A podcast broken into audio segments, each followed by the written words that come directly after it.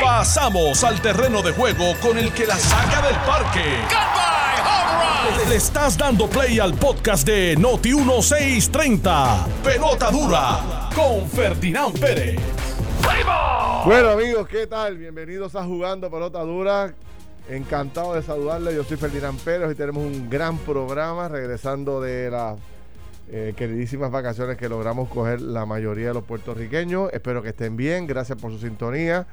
Conéctese rápido con nosotros a través de las redes sociales, Noti1630 en el Facebook y también jugando pelota dura en Facebook para que participe de esta conversación que vamos a tener hoy aquí, que está súper interesante, con Casa Llena, don Carlos Mercader. ¿Cómo estás, Carlos? Muy bien, Ferdinand. Buenos días a ti, buenos días a todos los radioescuchas que están conectados con nosotros aquí de 10 a 12 en pelota dura. Eh, lleno de energía, hay una vacacioncita. ¿Lleno de qué? lo- lo- lleno de energía, lleno de. ¿Ahí con el tanque eh, lleno? te- Tanque lleno, tanque lleno, se estaba desbordando. Entonces, Sí. había, que, había que venir porque si no. Qué bien, eh, qué bien. Pero la verdad que, la verdad que contento, ¿verdad? Esta Estás más colorado que un camarón, brother. Estoy Estás colorado. colorado, brother. Colorado, mano, pues. Entonces, Ah. ya sabes dónde, ya sabes a, a dónde estuve expuesto. Lo que te iba a decir es que yo, yo pienso que un día de mucha, mucha noticia, está comenzando una semana que va a definir eh, ciertas cosas en, eh, en el gobierno de Puerto Rico bien, bien interesantes, importantes, eh, en términos de, de- de- ya estamos hablando de educación, hablando de estatus, hablando del tema económico, el tema de los transportistas, el tema de la Junta de Control Fiscal. O sea, hay muchas cosas que discutir hoy. Estoy aquí ready para la batalla. Muy bien. Licenciada Maldeli Jusino. Buenos días a ti, buenos días a ¿Cómo todos estás, Maldeli? Radio escucha que nos sintonizan por Noti 1630 y también a través de, la- de las redes sociales. Pues yo no sé, yo necesito vacaciones de las vacaciones. Así estoy yo. Pero la, la pasamos bien, la pasamos Ah, bien. estoy nuevo. Estuvimos pasando por el bosque escuela de que administra Casa Pueblo. La Junta es eso. Sí, yo, yo hice todo lo contrario. Yo contraprogramé. En vez de ir a la costa, pues entonces me fui al bosque y, y, eh, ¿Y cita y no había absolutamente más nadie excepto mi esposo, mi hija y yo. Y fue espectacular. El lugar está lleno Sí. de mariposas. Es una experiencia de aprendizaje increíble. Es un lugar precioso.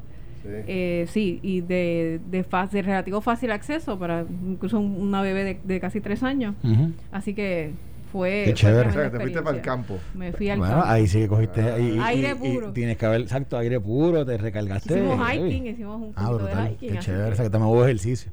Hicimos Sí, ejercicio también. sí. Pues qué bueno, qué bueno. Yo estuve por ahí por la costa también un ratito, pasándola Tú bien. estás pero coloradito también. Uno termina, sí, no. uno termina, este, Ferdinand usa un poquito de más de protección Sí, solar sí, que, sí, sí. que Carlos. uno termina un poco explotado, tú sabes, con estas cosas, eh, cambia, cambia y eso. Pero nada, mano, siempre se disfruta. Hay muchas amistades, mucha gente buena y gracias a Dios no hubo no hubo este tragedias, parece, mayores en el fin de semana. Tú sabes, lo que están son los temas que nos persiguen, el tema, los temas políticos, como lo es este el tema de el regreso de Guillito a sus funciones y la conferencia de prensa que se espera que dé hoy o mañana, no se sabe cuándo es que va a ser la conferencia de prensa, no han convocado todavía. También pues eh, pensábamos que el paro de camioneros se había resuelto porque la Junta de Supervisión Fiscal supuestamente había accedido ante los reclamos, pero hoy salió uno de los líderes eh, más importantes del movimiento de los camioneros en Puerto Rico planteando que están que siguen en paro hasta que no lo firmen. O sea, ya consiguieron el visto bueno, pero, pero ahora falta la firma y ellos van a seguir en paro hasta que la firma se dé. Y eh, también está eh, todo lo que está pasando con el tema del COVID, que ustedes saben que empieza a tomar otra vez fuerza la discusión de que se nos está yendo de las manos eh, el repunte de casos y también hoy está en el Senado de Puerto Rico en una vista importantísima la secretaria de Educación. Y ya se están echando números por ahí. Yo creo que tiene los números ya para ser confirmada, pero me gustaría el análisis de ustedes. Y el miércoles eh, tiene Pierluisi su primer reto ante la legislatura, una legislatura en manos de otro partido político y donde le toca a él eh, dar su primer mensaje oficial a la Asamblea Legislativa a sus tres meses, noventa y pico de días ya en el, en el cargo de gobernador. Así que hay, hay temas ahí interesantes. A mí me gustaría, antes de pasar a otros temas, me gustaría un poco analizar. Está, está la bendición apostólica del, del arzobispo sobre, sobre los procesos de estatus. Qué interesante que yo entró, entró el juego el arzobispo. podemos discutirlo ahorita. Sí, sí, sí. Y bueno, ese es otro tema que salió el sábado. Este, la Junta eh, accedió a darle a la aprobación a los chavos para eh, la consulta la consulta criolla de los miembros de los nuevos eh, cabilderos de la estadía. Y Tatito dice que, que para ningún lado que van, que lo van a aprobar los chavos. Eso está súper chévere para meterlo aquí en el debate. Pero brevemente, porque ahorita a las diez y media vamos a conversar con Fabiola Cruz este, que es la, eh, la que fue epidemióloga del Estado. Este, pero se está generando un debate interesante sobre cómo se está bajando la guardia en Puerto Rico y lo que, lo que estuvimos en el fin de semana aquí, pues vimos a miles de personas a lo largo y a lo ancho de todo el país eh, disfrutando y, celebrando. Y, y, entonces ya se empiezan a ver, se empieza a ver un crecimiento en los casos positivos de COVID ya se estaba empezando a ver un crecimiento y el temor de los científicos es que con el comportamiento del fin de semana pues crezca todavía más. Pero este es el fin de semana eh, crítico, según los expertos, porque de aquí a dos semanas podría haber un repunte por culpa del fin de semana. Un repunte preocupante. O sea, eh, la gente supuestamente bajó la guardia demasiado mucho este fin de semana y dentro de dos semanas podría haber un repunte preocupante. Y no hay inmunidad de rebaño. Hay unas variantes como la británica, la brasileña, que son mucho más infecciosas, algunas hasta un 60% más infecciosas, e inclusive con consecuencias graves. Y pero es que yo insisto, o sea, yo llevamos más de un año, Ferdinand. La gente, por un lado, aunque aunque el comportamiento es irresponsable, yo lo entiendo. Llevas un año con restricciones, llevas un año encerrado. La gente necesita socializar, es parte de la naturaleza humana. Y yo sí lo que veo es una ausencia de una campaña con expertos en comunicación, que, que integre expertos en comunicación en salud, de si vas a hacer determinados, determinadas cosas, ¿cómo puedes hacerlas? Porque no puede ser no lo hagas y punto. Eh, quizás algo más, más intenso, eh, precisamente de cara a este fin de semana, porque la gente necesita ese espacio de esparcimiento, es necesario, ya ha sido mucho tiempo. Pero pero, pero yo lo que yo lo que pienso que por ejemplo con la actividad esta de, de, caracoles, que todas las que me dicen que en otras playas no no, no pasó mucho, o sea que realmente hubo distanciamiento. Caracoles, están iguales. digo, caracoles tiende, o sea, los que no han ido nunca al Cayo Caracoles, Caracayo Caracoles, que da la palguera ahí en Laja, y tiende a ser uno de estos, uno de estos puntos de encuentro. un punto de encuentro en fines de semana como estos, donde se hacen eventos, algunos son organizados eh, ¿verdad? Por, por empresas, ya sea de medios, etcétera, otros son eh, orgánicos, que la gente simplemente tiene su botecito, su lancha, pam, y llegan allí y el jangueo es allí. Yo creo que esto era algo anticipable. Claro. Y yo creo que Debe haber gente allí ya esperando. Ah, exacto, había, esto, esto yo creo que se pudo haber organizado mucho mejor por la parte de las autoridades. Yo hoy estaba escuchando a, al pana, a tu amigo, eh, al director de recursos naturales. Al, secretario de Yo lo escuché también. Y, y, entonces la excusa era que hay, hay, menos, hay 200 vigilantes menos, que debe ser significativo. Yo incluso tengo un amigo vigilante que me había hablado sobre, sobre, sobre la escasez de vigilantes hace ya como dos meses. Y es real, pero pero tú me dices a mí que si tú no, tú no planificas para cosas como esta. O sea, esto es... Eh, eh, y, es y es sencillo, porque de nuevo, eh, como, como estaban diciendo ustedes dos, todo el mundo anticipa que este fin de semana era un pues fin de semana donde esto iba a pasar, o donde esto había una, una posibilidad alta de que esto pasara. Pues particularmente después de un año de encierro. Por eso, así que, yo, yo, lo que no entiendo, lo que un poco no entiendo es... Debieron haber estado allí esperándolo. Y no es que no estén allí, fíjate, no es que no estén allí. Mira, tú este, no, no juntas los botes y tú aquí. o sea, no, pero organizarlo. es organizarlo. que la gente tenga... Que el que vaya para allí, estas son las reglas y que haya alguien allí. Eso, eso. Ahora, se convirtió en una especie de chiste lo de caracoles, que todo el mundo lo vio en las redes. O sea, eh, eh, el, el ejemplo de el mal comportamiento supuestamente de los puertorriqueños fue caracoles, ¿verdad?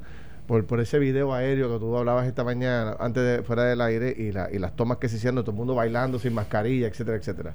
Entonces, lo que se convierte hasta en un chiste es que finalmente Recursos Naturales y la policía a las 5 de la tarde decidieron desalojar a toda la gente del domingo de caracoles. Y todo el mundo decía, a las 5 de la tarde, etcétera. Ya se iban. Entonces, ya, ya estamos recogiendo ya O sea, ¿qué clase de desalojo es ese? ¿Tú sabes? Este, pero es como dice Carlos, o sea, eh, todas las entidades gubernamentales que tienen que ver específicamente con los recursos naturales, con las playas, con las actividades, tenían que prever que venía una ola de gente para cada uno de los sectores y tenían que prepararse, ¿sabes? Lo de caracoles, yo cuando lo vi, me pareció perfectamente normal porque pues si todo el mundo iba a arrancar para la playa, para que el Estado no se haya preparado para atender ese asunto, pues la que, escuchábamos de recursos naturales esta mañana y da pena escuchar al señor, tú sabes. No puede elaborar una contestación, no, no, tiene, no tiene la solución a la mano. La gran excusa es que me faltan 200 este, eh, vigilantes. ¿Cuándo no han faltado vigilantes en el, en el Departamento de Recursos Naturales? Históricamente ha habido una deficiencia tremenda de personal ahí. Claro. Entonces, pues, ¿por qué no pides ayuda? ¿Por llamas a la policía? ¿Por qué no llamas a, qué sé yo, otras organizaciones que te puedan dar la mano? allí tiene una unidad, tiene unidades marítimas. Este... Y si se anticipaba que iba a ocurrir, pues la mayor parte de la gente, eh, los bosques que están bajo la jurisdicción del Departamento de Recursos Naturales, las visitas, si hay cabañas, es por reservación. Tú sabes cuánta gente va a haber allí. Eh, el, yunque, por ejemplo, que bajo jurisdicción federal, es por cita. Sabes cuántos van a haber allí. Con esto lo que digo es que tú sabes cuántos vigilantes a lo mejor puedes necesitar y quizás a lo mejor de esas áreas puedes mover y, a, otras zonas, ¿verdad? Costeras, que es donde mayor concentración de gente sabes que va a haber. Yo te iba a, le, iba a comentar, que yo lo comenté un poco con Carlos el viernes, este, y es que en el fin de semana ha estado tomando mucha relevancia lo que está pasando en Chile.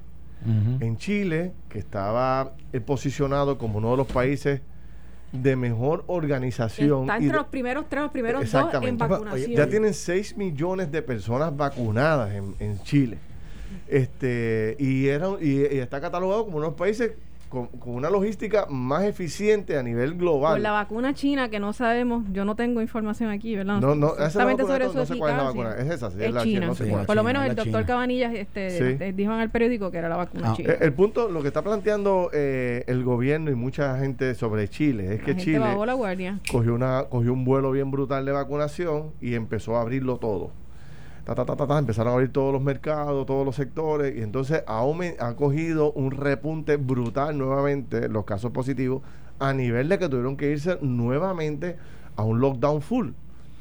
Este, cejando escuelas, cejando comercio. Y entonces mucha gente durante el fin de semana, conocedores del tema con los que hablé, plantean, cuidado, Puerto Rico puede ser, puede, puede terminar igualito que Chile. Donde yo estaba, compartí con cuatro chilenos. Que, ¿Ah, sí?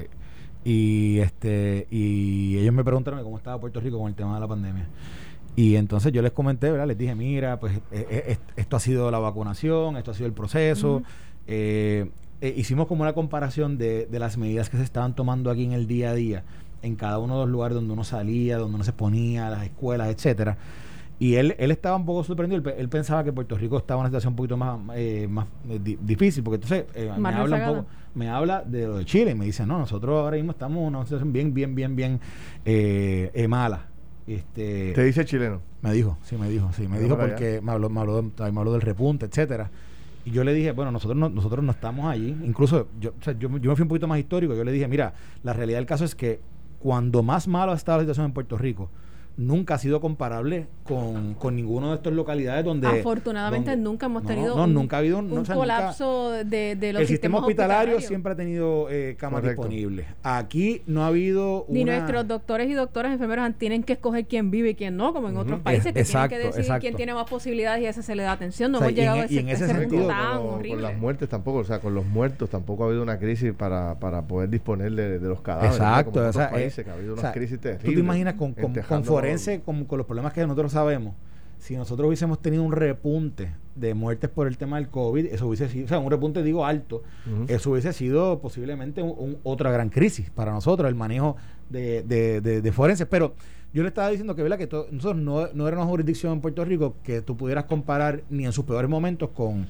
con jurisdicciones como la Florida, como Nueva York, California, etcétera, en un momento dado. Le dije, lo que sí es que obviamente yo sí creo que ha habido un relajamiento, porque obviamente cada día se habla de más gente vacunada, cada día se habla de más apertura. Tú ves la calle, ya la calle no está como hace seis meses. O sea, en un momento dado, aquí no había, aquí no había tráfico en ningún lado. Y ahora tú estás, ya, tú, uno está en la calle y nosotros que estamos todos los días ¿verdad? por ahí sabemos que el tráfico está duro. Ya tú vas a San Juan y hay tapón, tú vas a Bayamón hay tapón, tú vas, es más, tú vas a la isla y en diferentes pueblos hay tapón. Así que hay, hay sin duda alguna una apertura mucho más eh, eh, amplia y quizás una mentalidad, eh, digamos, de más, de más tranquilidad en la gente. Ahora, yo tengo que decir que en Puerto Rico yo sí he visto que las, las medidas que hemos implementado socialmente desde hace un tiempo, las hemos mantenido. Y yo, por ejemplo, he, ido a otros lugares donde yo, yo les dije, yo fui a Virginia y yo decía, ¿qué caramba es esto? Aquí la gente no usa mascarilla, aquí la gente, uno entra a una tienda y ahí no te cogen temperatura, no te, no te limpian la... O sea, no, esto es, ¿verdad? Si tú quieres hacer, si tú lo quieres hacer. Y aquí en Puerto Rico yo creo que hemos sido bastante estrictos, aún ahora, cuando quizás nosotros podemos decir que nos hemos relajado un poco, todavía hemos, hemos mantenido eso bastante estricto. Obviamente yo creo que de parte del gobierno y parte de nosotros mismos, comunicadores y diferentes, lo que siempre tenemos que recordar a la gente, oye, esto no ha acabado, pero, pero yo no siento que estemos, digo, y quizás me equivoco, yo no soy científico, no estoy viendo ahora mismo eh, eh, lo, que puedo, lo que puede pasar de este fin de semana, pero yo no veo que estemos en una situación crítica como ¿verdad? han estado otros lugares o como pueden estar ahora otros lugares, como por ejemplo Chile. Sí, y, y, vamos a hablar de eso ahora a las y media un poco, por eso vamos a dejarlo ahí para que cuando retomemos ahora la conversación con, Fabiola. podamos hablar entonces de, de, este otro caso del presidente de Argentina que estando vacunado con las dos vacunas les dio COVID. Y entonces eh, lo dejo sobre el tintero porque todo el mundo, eh, este fin de semana me encontraba mucha gente y, y, y, decía, ya, ya, yo, ya, ya, yo estoy vacunado, o sea, no tengo ningún problema. Y la gente parte de la premisa de que si tiene las vacunas no le va a dar el COVID. Y no necesariamente. Preguntas para Fabiola, si va a dar, qué, qué, papel juegan las variantes en estos repuntes, etcétera, Además, hay un debate, sigue el debate sobre si se debe vacunar más todavía de lo que se está vacunando. Hay un millón cuatrocientas mil vacunas en Puerto Rico, solamente se han vacunado un millón. De, esas, de ese millón, solamente trescientas mil tienen las dos vacunas y otras cuatrocientas mil tienen eh, solamente una vacuna, seiscientas mil tienen una vacuna. Así que hay unos números ahí que, hay que ver cómo se atienden ahorita. Mira, eh, ¿qué les parece el anuncio de José Guillermo Rodríguez hoy? Eh, destacando que regresa a sus funciones de alcalde y que estará su principal misión es hacer un tener un encuentro con los medios de comunicación del país. ¿Cómo podrá cómo saldrá Guillito con tu experiencia de periodista? Yo no sé si esto de esta conferencia. yo no sé si esto ya es too little, sí. too late. Podría eh, ser. Y, si lo vas a hacer, lo vas a hacer. Es que, es que el, comunicado lo que dice es que próximamente. O sea, todavía yo creo que eso no está. Eh, un poco para calmar la ansiedad. Próximamente estaré con la prensa, pero no dice exactamente cuándo es ni, qué va a decir. Porque cuando con el código municipal nuevo, eh, el alcalde tenía la obligación de notificarle a la asamblea eh, aunque la ausencia fuera de carácter temporero a la Asamblea Municipal, a la legislatura municipal. ¿A ti no te ha extrañado la ausencia en la, en la palestra pública de la legislatura municipal de Mayagüez? O sea, que nadie, que el presidente de la Asamblea Municipal no haya salido públicamente sobre el particular. Fue el, fue el partido de minoría, el PIB pero el presidente... a mí no me sorprende. Porque todo esto, recordarán ustedes, mis amigos, todo esto tiene que pasar por la mano de la Asamblea Legislativa. A mí no me sorprende porque es evidente que la, Asamblea le responde a él y que muchas de estas transacciones también fueron avaladas. Así que si todo el mundo se ensució, se ensució todo el mundo las manos. todo el mundo parece que metió las manos ahí en, ahí están, ahí están haciendo un...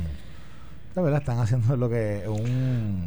Es el, el support system del equipo que dicen Aquí nadie, aquí hasta que el alcalde no hable, nadie habla. Yo creo que, y, todos le responden a Guillito, así que yo creo que eso es lo que está pasando ahora. Yo no sé. Lo que dice Maldeli. O sea, o sea, Guillito está tarde. Aníbal Acevedo cuando lo acusaron hizo una conferencia sin límite de tiempo, atendió todas las preguntas, pero tenemos que reconocer que no todo el mundo tiene la habilidad extraordinaria de comunicar como que tiene el ex gobernador Aníbal Acevedo Vilar, que es un estratega. Pero Guillito, Guillito, es un maestro también, ¿viste? Guillito es un tipo muy hábil. Vamos a ver, eh, porque hay muchas preguntas que no necesariamente va a poder contestar. Se ha reunido con sus abogados y probablemente hay muchas preguntas que no pueda contestar. Porque tú, tú tienes derecho a no incriminarte, pero ese derecho es frente al fiscal, frente al Estado, no frente a los periodistas. Y ahí si lo dice, se meten un Una fuente de entero crédito me dijo este fin de semana que eh, casi no dan los abogados para allá, para el área oeste. Está, medio mundo buscando abogados. De, buscando consultoría, buscando asesoramiento legal. Porque parece que son muchas, son, muchas las personas que de alguna forma u otra han han tenido que, que, que, esto tiene muchas ramificaciones. Y que parece ser que hay un movimiento serio de citaciones por parte, de, por parte del gobierno federal a mucha gente. Tú sabes, entonces está todo el mundo, bueno, pues Bueno, es que después de los arrestos, o sea, tienes primero los que están arrestados que hay que ver. Que esos automáticamente necesitan abogados. Sí, y eso, y, y obviamente va surgiendo información nueva para las autoridades mientras algunos hablen, algunos, no sé, o alguna gente que trabajaba con ellos comience a hablar. O sea, aquí, aquí, ese caso apenas comienza. O sea, ese caso, nosotros, yo creo que lo que permitió el silencio de Guillito fue que descubriéramos detalles de ese caso que eran mucho más profundos que solamente la acusación y que como Guillito no estaba comentando, salieran por diferentes fuentes todo lo que Guillito en su administración había confeccionado, creado, estructurado para hacer uno, unos manejos cuando menos eh, cuestionables. No, yo no quiero decir que, necesariamente eran todos ilegales o, que eran ilegales, pero que eran cuestionables que merecen una y, que merecen una explicación, pero, pero que pueden ser parte de toda esta investigación federal que están haciendo con ese caso que vimos la primera parte, los primeros arrestos, pero eso no quiere decir que hayan visto todos los arrestos. Y de nuevo, yo creo que es importante aclarar lo siguiente, que esto es algo que alguna gente de, mayormente el Partido Popular han, querido llevar públicamente y es que supuestamente el FBI dijo que el alcalde había sido una víctima y eso no es cierto. El FBI en un momento dado cuando, cuando sale el comunicado del FBI, ¿qué es lo que dice el FBI? Que la víctima había sido el municipio porque obviamente eran fondos que municipales y eran fondos municipales que en su presupuesto estaban destinados para atender una obra particularmente que era del municipio, que cuál era? El hospital de trauma. Así que sin duda, esta gente que diseñó este esquema para desviar esos fondos y utilizarlos para ellos, ¿verdad? Para, para agenciárselo entre ellos, para las supuestas inversiones estas, definitivamente, ¿a quién defraudaron? Al municipio. No hacen de eso, pero, pero de eso, a estirar el chicle, a que no, el alcalde es víctima. Si fuera víctima, hubiese hablado hace tiempo.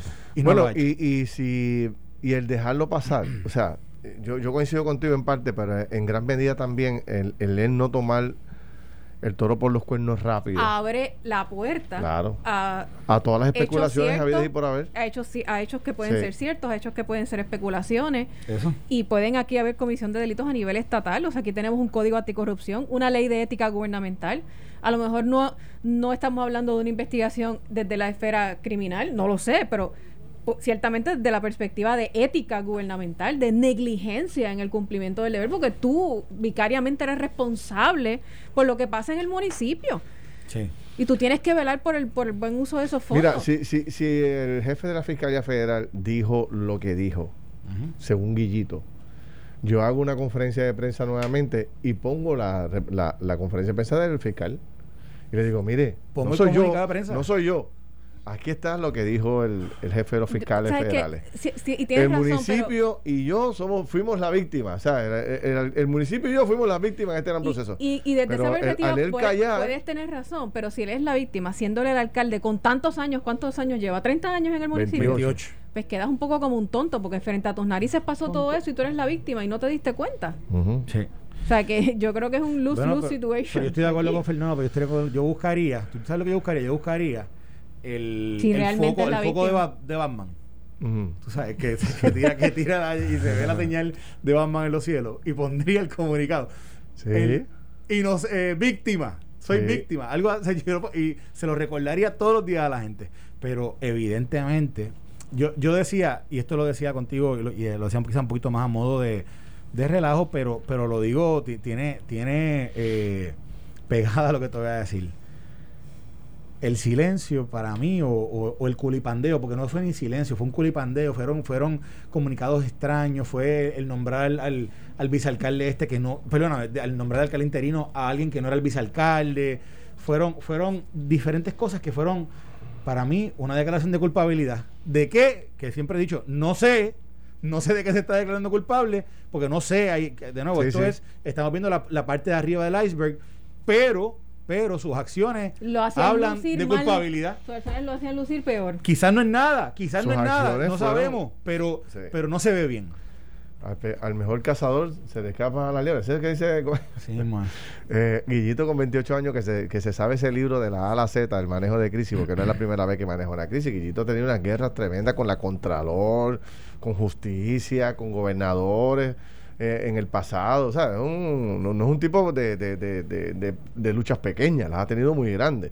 En esta, pues todos los que tú consultas, con toda la gente que tú hablas, entienden que lo ha manejado muy mal. ¿Por qué? Él sabrá. Ahora, Porque él sabe el libro, él lo conoce a la perfección. Evidentemente él sabe lo que dice el libro, página 1, página 1 no hay un experto de, de, comunicaciones ahí. Ferdinand, ahora lo que sí está ausente también es lo siguiente.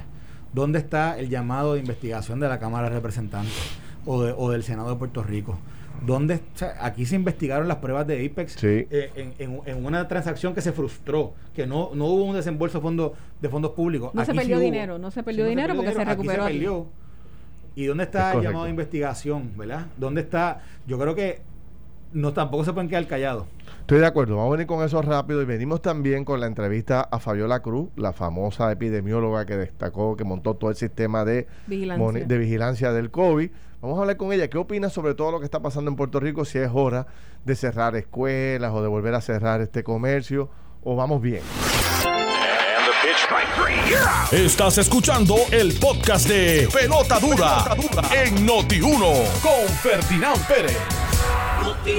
Bueno, mis amigos, regresamos a jugando pelota dura, segunda entrada del juego. Aquí está Carlos Mercadel, Maldel y Jusino. Yo soy Ferdinand Pérez.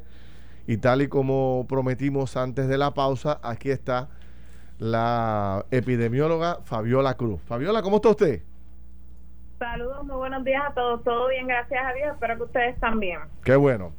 Oye, quería aprovechar esta oportunidad que tengo contigo para, para conocer tu opinión. Mucho se está especulando, hablando, diciendo ahí teorías por todos lados sobre el repunte de los casos de COVID-19. ¿Hay o no hay un repunte? Tú que tienes la Claro que sí. Definitivamente hay un aumento de casos bien significativo, bien peligroso. Este, para el momento en que estamos, ¿verdad? Todavía en la vacunación, eh, que todavía nos queda casi un 80% de la vacunación de la población que tenemos que vacunar, que tenemos presencia de variantes que se pueden transmitir mucho más rápido y que tienen más severidad, o sea, que pueden afectar a otros grupos de edad, ¿verdad?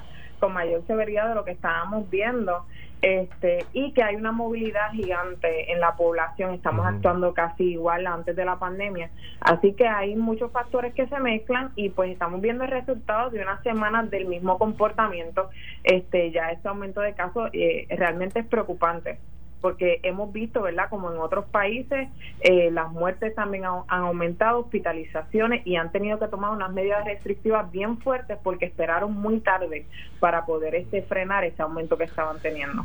O sea, y, y en el caso de nosotros, vamos vamos camino a que nos pase lo mismo que otros países y seguimos eh, en la misma condición. O sea, leía unas declaraciones tuyas que decían que por ejemplo, y corrígeme si estoy en lo correcto, que decían que, bueno, sabiendo lo que venía del fin de semana largo, debimos haber tomado unas medidas más fuertes, ¿correcto? Es correcto, es correcto. Y viéndolo de, de otros países, ¿verdad? En otros países este, las medidas de este fin de semana de fiesta fueron eh, cierre, toque de queda, ¿verdad? Total, porque dentro de los aumentos que ya se están viendo este, a nivel mundial, pues queremos prevención. Eso es salud pública. Salud pública es prevención. No podemos esperar a que los casos ya estén en, estemos en un nivel rojo para entonces tomar medidas de, de frenar. El momento es ahora, porque si no después recuperar lo que estamos perdiendo nos va a tomar mucho más tiempo. ¿Qué, recomendación tú, tú, le darías al gobierno como epidemióloga para tratar un poco de, de controlar eh, el asunto, ¿no? Y volver a, a tener el volver a tener el control sobre el tema, porque es que como que se nos está yendo de las manos. Sí, no, el, control se nos está yendo. Definitivamente hay que volver a implementar el toque de queda que se sienta para que la población vuelva a estar consciente de que está ocurriendo algo, ¿verdad? Que, que estamos teniendo un problema de salud pública bien, bien importante. Así que ese toque de queda, bajarlo a las 9 de la noche, 8 de la noche, fines de semana, quizás los domingos cerrados que, que lo tuvimos, ¿verdad? En un momento de Navidades y vimos un impacto este positivo este con eso. Eh, son medidas bien, bien importantes. Sí, si, si esto sigue así, si esto sigue así, vamos a... Si esto sigue así, ¿tú crees que vamos a terminar con, esas con esos cambios nuevamente, volver a cerrar?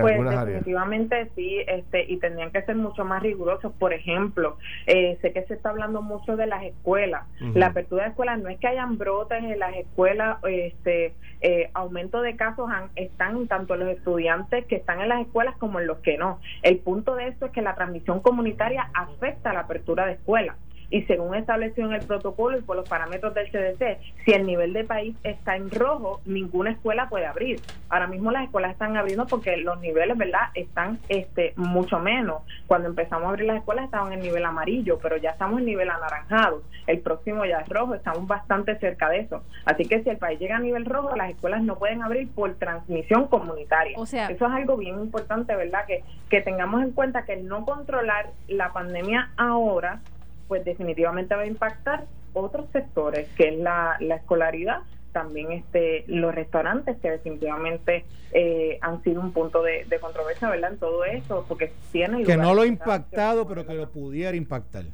eso, eso es, lo que correcto que, es correcto que definitivamente se van a ver impactados porque vamos a tener que hacer los cierres. O sea si el nivel de transmisión continúa aumentando los restaurantes van a tener que volver a disminuir esos porcentajes lo cual recomiendo verdad que volvamos por lo menos al 30% para evitar un cierre total.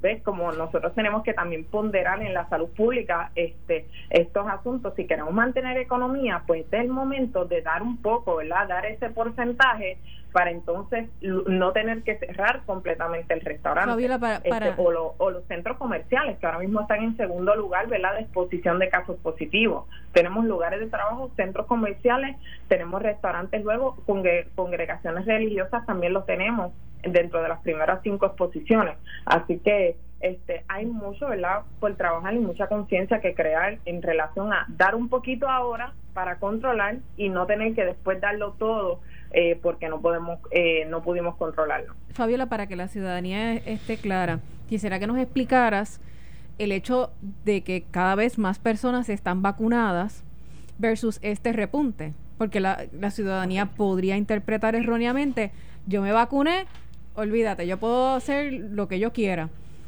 ¿Cuál es esa pues relación entre ambas cosas? Y supongo que las variantes juegan un papel importante en eso. Sí, las variantes juegan un rol bien importante porque ahora, ahora mismo tenemos ya en Puerto Rico confirmadas variantes que se transmiten mucho más rápido.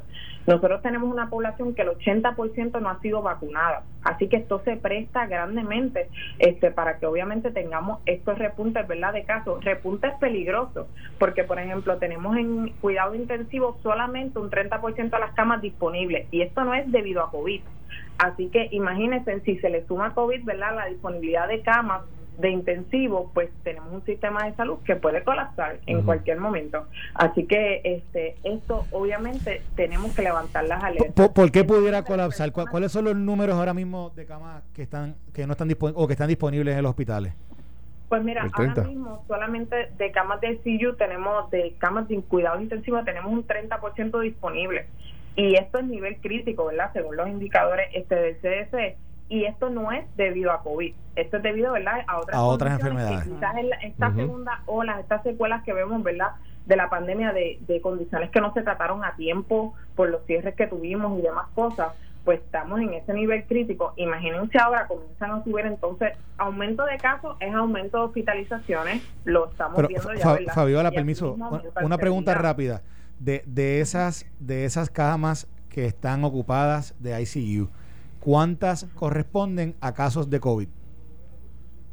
Creo que son muy, muy pocas, aproximadamente como un 10%. Este, no son muchas, pero entonces, eh, si le sumamos ahora entonces las camas de COVID con una variante que puede ser más severa, pues esta variante de, de UK de Inglaterra, primero se demostró que tenía mayor capacidad de transmisión, ahora también se demostró que puede ser más severa, pues los casos que podríamos estar viendo definitivamente podrían ser este mucho más severos. Igualmente, no tan solo es por edad, sino por condiciones crónicas, hipertensión, diabetes, enfermedad del corazón, son condiciones de, de riesgo, ¿verdad?, para tener eh, una enfermedad más severa y sabemos que en Puerto Rico eso es bien prevalente. Oye, Fabiola, este es el momento personas que se han vacunado que le da COVID. ¿Podrías hacernos esa explicación? O sea, que yo esté vacunado no significa que no me pueda dar. Sí, déjame, déjame, déjame, darte un ejemplo sobre eso, porque me parece que mucha gente le debe haber pasado. Yo estoy en la playa el, el sábado eh, con mi familia en una esquina y se me acerca una persona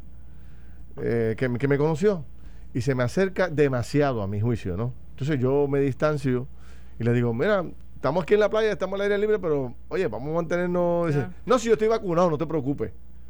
Y, noto que más y más y más se sigue usando la frase, ya yo estoy vacunado, no te preocupes. Eh, el hecho de, eh, eh, esa es una contestación adecuada, esa es la, o sea, el hecho de que yo esté vacunado ya ya soy inmortal, o sea, ya, ya no tengo problemas con el tema del COVID. No, no, no, definitivamente no es una, no es una este, contestación adecuada. Primero que todo, la vacunación nos protege en promedio en un 95%. Este, este porcentaje ¿verdad? puede variar de persona a persona. Segundo, eh, tú podrías infectarte del virus. Hay algunas vacunas como la de Pfizer, ¿verdad? Que han demostrado este, en estudios que, que previenen el que te puedas este, infectar, ¿verdad? Desarrollar esa enfermedad para ser capaz, capaz de transmitirlo, pero no necesariamente esto ocurre en todas las personas, ¿verdad? Así que definitivamente, aunque tú no desarrolles enfermedad severa, tú podrías ser capaz de transmitir el virus en cualquier momento. Y que por esa razón, mientras la mayoría de la población no esté vacunada, en ese 70%, le estamos dando oportunidad al virus de que pueda encontrar una persona que no esté vacunada con mayor facilidad. Y eso es lo que permite ¿verdad? la movilidad que estamos teniendo ahora mismo y el que las personas vacunadas pues no utilicen esas medidas de prevención. Igualmente las pruebas, este, las pruebas han disminuido de ahí te quería llevar, ahí te quería llevar. Yo he, yo he notado que ya no se habla de, de la famosa prueba ¿De cuántas pruebas se administran de antígenos? Por eso la prueba de antígenos... Las eh, pruebas rápidas. Por eso, todas las pruebas que nosotros nos hacíamos semanalmente, he notado que ya, ya no se hace. Uno se vacunó, uno debería después de cierto tiempo hacerse una prueba para saber si desarrolló. Eso, eso, eso ha bajado la intensidad de hacerse la prueba, ¿correcto? Es correcto. En diciembre estábamos haciendo 7.000 pruebas diarias de moleculares. Ahora mm. mismo estamos en aproximadamente 4.000. Eh, antes veíamos mucho, ¿verdad? Si tenías un dolor de cabeza, tú te ibas a hacer una prueba. Ahora, mm. si tienes un dolor de cabeza, las personas por lo general este, no van a hacerse la prueba. Y hacerse la prueba es la única forma que tenemos nosotros de ver los casos. Es la base de, de toda respuesta a la pandemia. Hacer pruebas, encontrar esos casos y luego entonces este hacer ese rastro de contacto. Fabiola, ¿por, qué tú crees que, tú crees que ha bajado el número de pruebas, Fabiola? ¿Cómo? ¿Por qué tú crees que ha bajado el número de pruebas? Es la demanda, es la demanda, porque pruebas hay, que es muy diferente al marco que estábamos el año pasado, en donde no se tenían reactivos, ¿verdad? Ahora hay reactivos, pruebas hay, es la demanda, y yo creo que es la falsa percepción, ¿verdad?, de que este ya la vacunación está haciendo un efecto bien grande en la población, este, de que se sienten seguros y que entienden, ¿verdad?, que, que no necesitan ya diagnosticarse este, con COVID para entonces poder eh, tomar medidas ¿verdad? de prevención. Así que Fabiola, una pregunta. creo que es una falsa percepción de Si seguimos como vamos, aunque la gente se esté vacunando, eso uno, permite que el virus siga mutando, que surjan nuevas variantes y va ¿cuánto tiempo tú crees entonces que va si es que se puede calcular, eh, retrasar esa inmunidad de rebaño que se proyecta entre verano y agosto. Entonces, no, si seguimos como vamos, no vamos a alcanzar eso entre verano y agosto. No, definitivamente no lo vamos a alcanzar y es por el punto de que, uno, personas que dieron positivo en este momento no se pueden vacunar, ¿verdad? Así que por esa razón hay que cuidarnos, porque si ya usted tiene una cita para vacunación y usted da positivo al virus, usted no se puede vacunar. Este segundo, los esfuerzos de vacunación masiva en algunas ocasiones, ¿verdad? Pueden aglomerar personas y entonces este tipo de, de eventos tendrían que disminuirse afectando la rapidez con que nosotros estamos vacunando este a las personas y cambiando, se tiene que cambiar ¿verdad? esa logística. Así que vemos que no tan solo causaría cierre de escuelas, causaría cierre de, de comercios, restaurantes, sino que también eh, afectaría los procesos que nosotros estamos llevando de vacunación masiva para poder salir de la misma pandemia. Mira, Fabiola, por último, te pregunto y te doy gracias por el tiempo que nos has dedicado. Hoy saca el periódico Metro una historia que dice, hospitalizan a nueve menores por COVID de un día para otro. Y entonces la pregunta que se hace mucha gente, eh, ¿podría ser que estos niños se contagiaran con COVID en, la en las escuelas? ¿O eso sería con los padres? E-, ese dato no, no se sabe todavía, que tú tengas alguna pues información. eso sí se podría investigar definitivamente, se podría investigar. No lo sabemos, lo que sí podría hacer es alguna variante, ¿verdad? De estas variantes que son más severas en otros grupos de edades, este, que pudiesen estar ya causando este ese impacto. Lo que sí tenemos, sí tenemos casos asociados a escuelas, como bien digo, este, hay aumento de casos tanto en niños que están yendo presencial a las escuelas como en niños que no. Estamos viendo el mismo aumento en ambas ¿Tú, ¿Tú, tú crees que, ¿En, qué municipios han visto esos aumentos? ¿En qué municipios? Eh, no te tengo el dato per se de, los municipios. ¿Tú crees que se debe eh, seguir abriendo escuelas o se debe cerrar las escuelas que están abiertas? Pues mira, dependiendo del nivel de país. Si el nivel de país, eh, la transmisión comunitaria está bien alta, ¿verdad? Eh, obviamente entiendo que el equipo recomendó eso para tomar una medida de prevención, porque de eso se trata la salud pública, ¿verdad? De prevenir los casos, prevenir hospitalizaciones y muertes. Si el nivel ya cambia a rojo, ya no es cuestión de que si creemos o no, sino de seguir el protocolo. Y según el protocolo, el, en un nivel de transmisión este comunitaria este rojo a nivel estatal, las escuelas deben cerrar. los, municipios, los municipios que tienen nivel rojo no pueden abrir escuelas los municipios que tienen rojo no pueden abrir escuelas. De eso, quiero que sepan que, que los indicadores del CDC per se, los que ellos están siguiendo, ahora ellos bajaron a tres días y son mucho más rigurosos, incluso que los, los que nosotros estamos teniendo, estén mucho más conservadores. Así que definitivamente tenemos que estar bien pendientes. Sí, se dio recomendación para que las escuelas pudiesen, eh, se cerraran por un periodo de semanas eh, para poder entonces disminuir, ¿verdad? Eh, aportar a la disminución en transmisión comunitaria. Pero nada, eh, veremos si subimos a nivel rojo, tendríamos que cerrar como quiera las escuelas, porque ya estamos en un nivel muy peligroso y expondríamos a muchas familias. Wow, Fabiola, gracias. Te agradezco el tiempo, sin duda alguna, importantísimas declaraciones que tú has hecho. Vamos a ver cómo el gobierno pues, pues atiende el tema. Gracias, Fabiola, éxito. Claro que sí. Allá en, en las clases de medicina, éxito. Así mismo es. Bueno, mucha gente me estaba preguntando que, dónde está Fabiola. Fabiola era la epidemióloga del Estado, la que montó el sistema de monitoreo de los municipios, ¿te acuerdas? en Villalba, En Villalba, y ahora renunció a esa posición y se fue a estudiar, eh, a terminar su grado de, medicina. Que requiere obviamente una cantidad considerable de tiempo. el asunto de los este, niños. y las niñas hay que seguirlo hay que seguirlo bien de cerca Pero, porque ya se ha comprobado que la variante británica y otras suelen tener un efecto mayor sobre los menores de edad. Ahora, recordemos lo siguiente, o sea, ahora hay un protocolo. Y si ese protocolo establece, como decía ella, que el municipio de Jayuya, el de Arecibo, el de Camuy, el de San a nivel rojo? están a nivel rojo, establece un sistema de operación específica para ese municipio por estar en nivel rojo, que incluye el cierre de un montón de cosas, incluyendo las escuelas, ¿no? Así que hay que estar atento a todo esto porque sería bien triste que después que hemos adelantado tanto, tengamos que, volver hacia atrás, tú sabes, hay que, hay que, hay que tomar, y esto no está en manos del gobierno, esto está en manos de todos nosotros, esto está en manos de, nosotros como ciudadanos, tú sabes, yo me molesté, traigo este ejemplo porque yo, yo estoy seguro que a ti te pasa y a Carlos le pasa, que llega de momento una persona a saludarte y la persona primero te quiere dar la mano, o sea, cuando hemos dicho que no te dé la mano, mucha gente se lo olvida, no puede dar la mano. De, o sea, tienes que saludar con el puño. Segundo, se te acercan demasiado las personas. Tú sabes, este, ya no es tiempo de dar abrazo ni de, hablarle cerca. Me puedes decir lo mismo a una distancia razonable y yo te escucho con mucho cariño. Claro. Entonces a veces uno, por ser diferente y no ofender a la gente, pues uno a veces acepta, pero llega al nivel de que ya uno se, tú sabes, uno se preocupa. yo, lo que he hecho es que guardo distancia. El lenguaje no verbal eh, eh, es bien importante. El 80% de la comunicación es no verbal y le digo, qué ganas tengo de darte un abrazo, qué pena que no se puede. Lo he hecho varias veces y en realidad lo siento porque es normal, es parte de la conducta humana, es lo que hablamos. De, verdad quisiera darte un abrazo, pero qué pena que no se puede. O sea, yo compartí con yo compartí como con cinco personas que estaban vacunadas, pero en el tiempo que estábamos compartiendo, estábamos todos con, con mascarilla.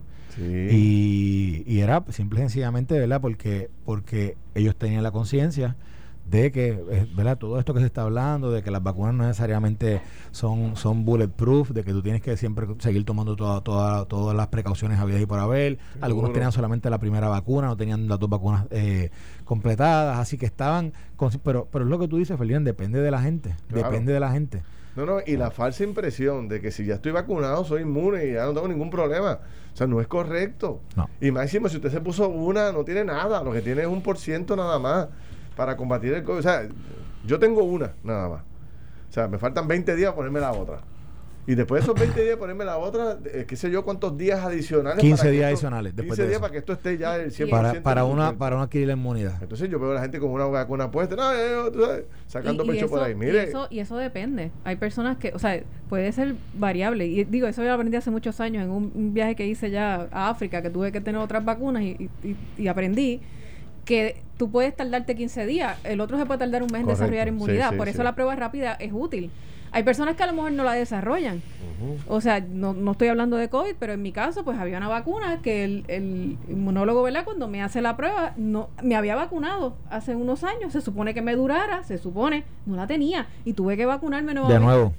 Con una vacunación bueno, y, que, y, algo que yo creo que yo escuché a Fabiola. Ya me vacuné, pues olvídate, ya yo estoy. No, no, no, no. Usted hay unas cosas que no necesariamente te protegen de variantes. No estoy seguro si fue Fabiola la que dijo esto o fue o era otra epidemióloga, pero estaban hablando de que también que había que tener mucha precaución con esto de la vacuna, porque como todo esto está realmente en, trial, o sea, aquí hay, hay, una expectativa de que dure por cierto tiempo, pero realmente no sabemos, porque las vacunas están se, se comenzaron a administrar en diciembre y todavía, qué sé yo, de diciembre ahora, ¿cuánto? Cuatro meses, cinco meses. Pero, pero todavía no sabemos realmente en el tiempo cuánto, cuánto tiempo va a tener la efectividad de esas vacunas, cuál va a ser más efectiva que la otra, etcétera, etcétera. Todo, todo eso está bajo examen hoy. Así que por eso hay que ser bien, bien cuidadoso. Cuando regresemos, vamos a retomar el tema del paro de energía eléctrica, el paro de los camioneros y el mensaje de Pierluisi en la Asamblea Legislativa. Tres retos grandes. Esto fue el podcast de Noti1630. Pelota dura con Ferdinand Pérez. Dale play a tu podcast favorito a través de Apple Podcasts, Spotify, Google Podcasts, Stitcher y notiuno.com.